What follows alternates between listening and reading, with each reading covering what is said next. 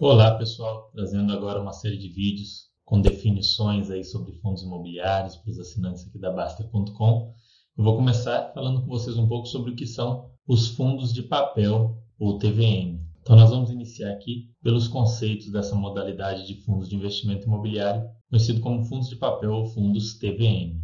Os fundos de investimento imobiliário TVM, pessoal, simplesmente FIIs, TVM, são aqueles que investem em títulos e valores imobiliários. Diferente do fundo imobiliário de tijolo, que investe em imóveis diretamente, o FII TVM ele investe em ativos mobiliários ligados ao mercado imobiliário. Por exemplo, fundos de investimento imobiliário, CRIs, LCIs, ações ou outros tipos de ativo. Até hoje a gente não tem nenhum que invista em ações, mas eles podem investir em ações de incorporadoras como a Multiplan, BR Malls, Zetec e afins. Até o momento a gente encontra basicamente os fundos de CRI, CRI e os fundos de fundo de investimento imobiliário, que é o objeto desse vídeo especificamente.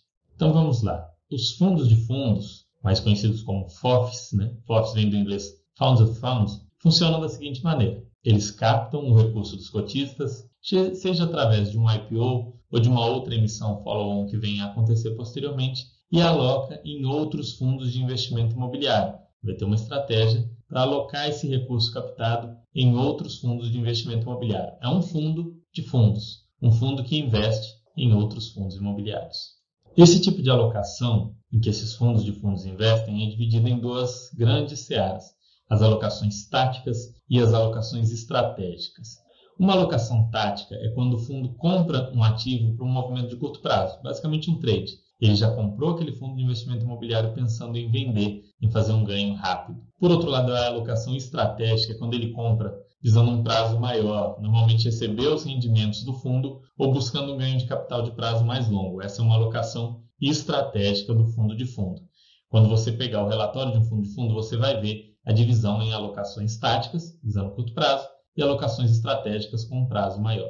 E seguindo essa linha, nós temos dois tipos de fundo: aqueles fundos que buscam seguir o índice simplesmente, seja o IFIX ou outro índice, como por exemplo o fundo RBFF, é um fundo que planeja simplesmente replicar ali o IFIX ou estar o mais perto possível dele, sem almejar ganhos maiores. É um fundo que ele busca beta, a gente costuma dizer. Já tem outros fundos que buscam gerar alfa ou gerar ganhos adicionais, retornos maiores, quando você investe em um fundo que busca gerar alfa, você está comprando a cabeça do gestor, você está confiando que aquele gestor tem uma habilidade a mais, um conhecimento capaz de gerar um retorno acima do que o IFIX seria capaz de gerar. Por exemplo, no fundo HFOF da Red Investment.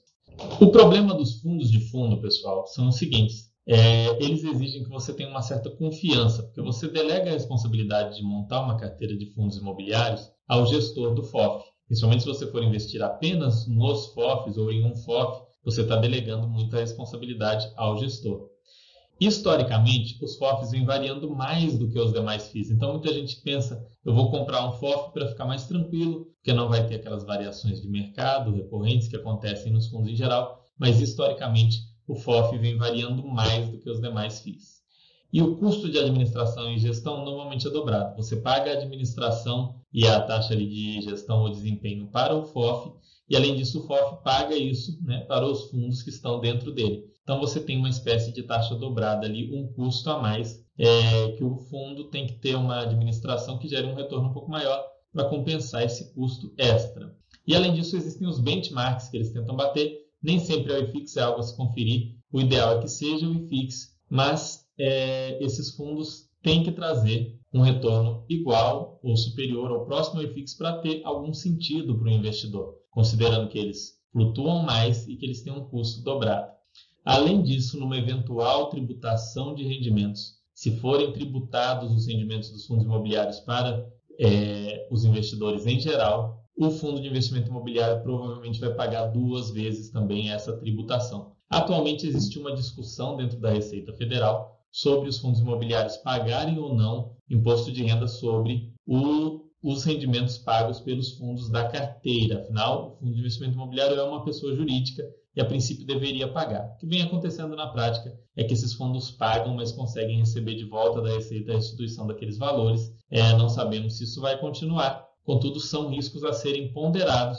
E lembrando que historicamente esses fundos, infelizmente, não trouxeram alfa, não trouxeram retorno maior que justifique a alocação dos recursos do investidor, essa delegação, essa confiança nos gestores. Quando você vai analisar se faz sentido ou não investir em um FOF, a primeira coisa que você deve olhar é o desempenho dele frente ao benchmark. Por exemplo, se o benchmark dele for o IFIX, ele tem que estar indo ali de acordo com o IFIX ou melhor para fazer algum sentido. Se o indicador for o CDI, já é algo estranho, né? Porque o CDI, a princípio, é uma taxa livre de risco. O CDI Selic é uma taxa de risco menor do que o restante do mercado. O mercado trata como taxa livre de risco, mas a gente que é investidor, que entende um pouco mais, deve saber que não existe nada livre de risco. Contudo, um fundo que se propõe simplesmente a bater o CDI é, é um fundo que tem uma proposta muito pequena em, em termos de retorno para se assumir aquele risco. Outra análise é a volatilidade. Um fundo com muito mais volatilidade do que o mercado em geral, como são de maneira geral os FOFs, traz um risco maior para caso o investidor precise vender em um momento em que o fundo pode estar lá embaixo é, por, por, essa volatilidade. Uma coisa curiosa sobre os FOFs é que em momentos de mercado de alta, de mercado é, de boom do mercado, de mercado aquecido, eles têm trazido um retorno acima da média. Contudo, em momentos de mercado de baixa, de mercado mais deprimido, eles têm trazido um retorno abaixo é, da média, fazendo com isso um equilíbrio ali, deixando eles perto da média, contudo com uma volatilidade maior, o que faz com que os FOFs, de maneira geral, não se mostrem interessantes para o investidor buy and hold, para o investidor de longo prazo, até o momento. Nada obsta que isso mude em algum momento, mas até então você tem que avaliar, ver se você aceita essa maior volatilidade sem ter necessariamente um retorno maior. Claro que cada FOF tem suas particularidades, você pode encontrar algum que faça sentido dentro da sua estratégia.